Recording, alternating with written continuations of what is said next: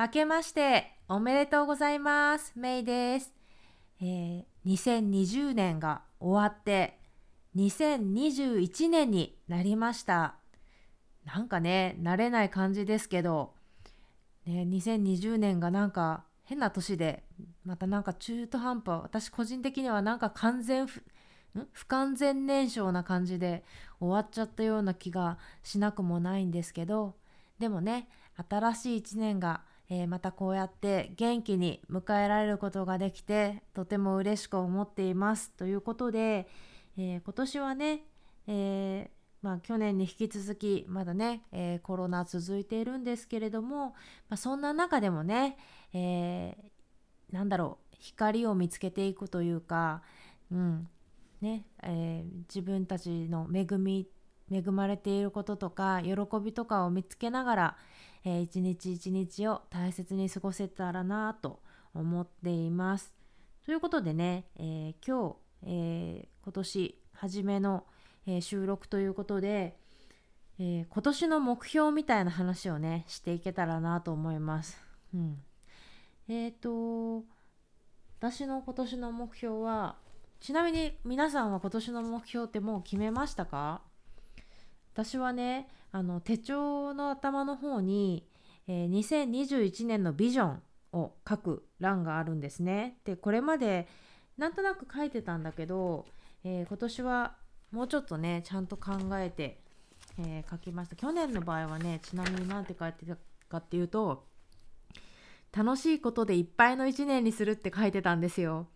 で本当に楽しいことでいっぱいにしようと思って、えー最初の2ヶ月ぐらいね、えーいろんな予定を入れたりして、えー楽しんでたんですけどだんだんあの雲行きが怪しくなってね、え計画していたことがあんまりできないね、え本来ならば一人旅をするだとかなんとか言ってたのに、えそういうことがなかなか実践できない1年になっちゃったんですけどでもその代わりに何だろう普段これまでできなかったことができるようになったような一面もあったんですね。私の場合で言うと、えー読書の時間にもっと自分の時間を当てれるようになったりだとかあとこれまで、えーとネット上でこう時間を取って話したりしていなかった日本にいる友達とあえてそういう時間を持つようになったりだとかですねうんなんかいろろそういった意味ではああと読書の面で言うとそのただ読書をたくさんしたっていうだけではなくてあの電子書籍を図書館でたくさん、えー借りるようになったりだとか、えー Kindle を使って、えー日本の本を、えーポチッとね、えボタン一つで買ってすぐ、ね、読めるようになったりだとか、うん、そしてその本あのいわゆる紙の本を買わなくなったことであの本のスペースの心配をしなくてよくなった、うん、とか売りに行くとかそういった心配を全然しなくあのスペース的なものですね、えーを心配しなくてよくなったっていう一面もありますし他にもね振り返ったらたくさんあるんじゃないかなと思うんですけど、うん、それが去年の目あのビジョンだったんですけど今年の私のビジョンはじゃん、えーまずはねとりあえず自分に優しく他人に優しくやっぱり去年からずっとコロナの状況が続いてみんな多かれ少なかれやっぱり大変な思いをしてるいろいろ我慢してることも多いと思うんですよね。だからそんな時でそんな時だからこそセルフコンパッションだとか、まあ、他人に対するコンパッションっていうのをね高めていけたらいいなと思っています。ちなみにねセルフコンパッションについては、えーこの番組にも以前、えーお話をしていて38話から40話で、えー3回に分けて、えお話ししているのでもし興味のある方は聞いてみてください。で、まあ特にね自分に優しくってどういうふうにしていくのかっていうのでこのビジョンの続きなんですけどやっぱり心と体に2つに分けてまず、えー心に優しくするってどういうことかっていうのを考えた時に私の場合は心の思うままに行動して楽しく過ごすことだなって思ったんです。なんか、えー、と年末に昔ジム・キャリーが出てた映画「イエスマン」を見たんですよ。あのこう普段のばっかり言ってなんか言い訳をしてこう飲み会に誘われても行かなかったりとかそういうタイプの男の人がこうあることがきっかけでもう必ずイエスを言うようになったっていう、まあ、コメディドラマなんですコメディ映画なんですけどね、まあ、そんな感じでこうなんだろう自分がこうあいいなって思ってでも今ってコロナだからああと思ってもあでもな心配だしなみたいな感じで、まあ、なかなかこう自分にブレーキをかけることが以前よりも多くなったなって思うんですよね。でもだからこそなんか本当に何だろうそういうこう直接こうコロナに関わらない部分、うん、なんかその自分の健康を害さない部分に関してはね本当こうブレーキをかけずに心の思うままに行動こういいアイデアが浮かんだらその場でこうまあうんこうイエスと言ってしまうというかね欲しい本があったらすぐ買ってしまうじゃないけど、うん、なんかそういうこう心の思うままに行動するっていうのはそういうことを私的には思っていて、うん、でまた楽しく過ごす、うん、なんかどうせね時間は過ぎていくものだからどうせ過ごすなら楽しく過ごしたいなって思って、えー、そういう風な、えー、まあ、心自分の心に優しくするっていうのは私の中ではこういう風なことかなと思って、えー、えー、ビジョンを設定してと同時にじゃあどうやったら心のままに思うままに行動して楽しく過ごせるかなって思った時に逆にこう心の進まないことっていうのは早いこう自分にストレスがかかったりとか爆発する前に周囲に相談したり助けを求める SOS を出すっていうことも大事だしもっともっと学んでいかないといけないことだなって思ったんです。でまたそうやってねあの周りから手を差し伸べてくれる人に感謝の気持ちを示すっていうことうんなんかそういったことが実践できたらなと思っています。これが自分の心に優しくするということ。そして、えー、自分の体に優しくするっていうことに関しては、えー、まあ、体をいたわるっていうことで、まあ、私の場合はあの、まあ、あの胃腸特にまあお腹お腹のね腸が弱いんですけど、まあ、そのお腹の健康腸の健康に気をつけるね。こうお腹を冷やさないとか、えー、あったかい食べ物飲み物をね特にまあ冬とかなんでしょうけどをえー、摂取するとか自分の体調に合うものを口に入れていくとか、うん、っていうこととあとはやっぱコロナにかからない。これですね。この2本立てで、えー、うん、そして弱いところはね前向きに直していくみたいな感じでね思ってます。でそのためにはどうしたらいいのかなって考えた時に4つのアイテムが出てきたんでダイヤモンドみたいに書いてみたんですけど1つはやっぱり食べ物飲み物どんなものを口に入れるか気をつけるっていうこととあと、えー、睡眠ですねやっぱりなんか胃の調子胃腸の調子もねやっぱり睡眠だしでやっぱり抵抗力を持つっていう意味でもねコロナにかからないという側面からもやっぱり睡眠って大事だと思うしそれから、えー、まあ、さっき言ったそのお腹腸ね腸の健康お腹を大事にするっていうことそして最後に体を動かすということ。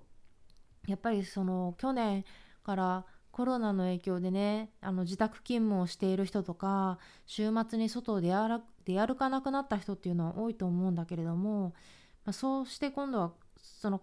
なんだろう体は元気でも心が元気じゃなくなってで心が元気じゃなくなると体もみたいなことになってくるので、うん、私の場合はまあヨガか走ったりとかねなんかそういうのを続けていけたらなと思っていますということで、えー、それが、えー、今年の私のビジョンです、ね、皆さんは今年どんな目標を立てられましたでしょうか？ねえー、それからそうですね。えっ、と一つ思ってることはあの自分の時間を何に使うかっていうことでえー、とりあえずまあずっと前から思ってて、まあ、行動に移さなきゃなと思ってやってなかったのは、え、まずサンディエゴメイの Facebook のページがあるんだけれども、えー、それを一旦クローズしようかなと思っています。であのそれをフォローしてくれてる人にはねちょっと個人的にメッセージを一つずつ送っていこうかなと思ってるんですけどまあ、そのあの Facebook もどんどん変わってきててあんまり意味がないなと感じてたりするので、えー、っとまあ、自分の個人のねアカウントは残すんですけど、えー、サンデーゴメイのページはちょっと消そうかなと思ってていますね。それと,、えー、とこのポッドキャストをそうね今まあ週1毎週火曜日っていうのでやってるんだけど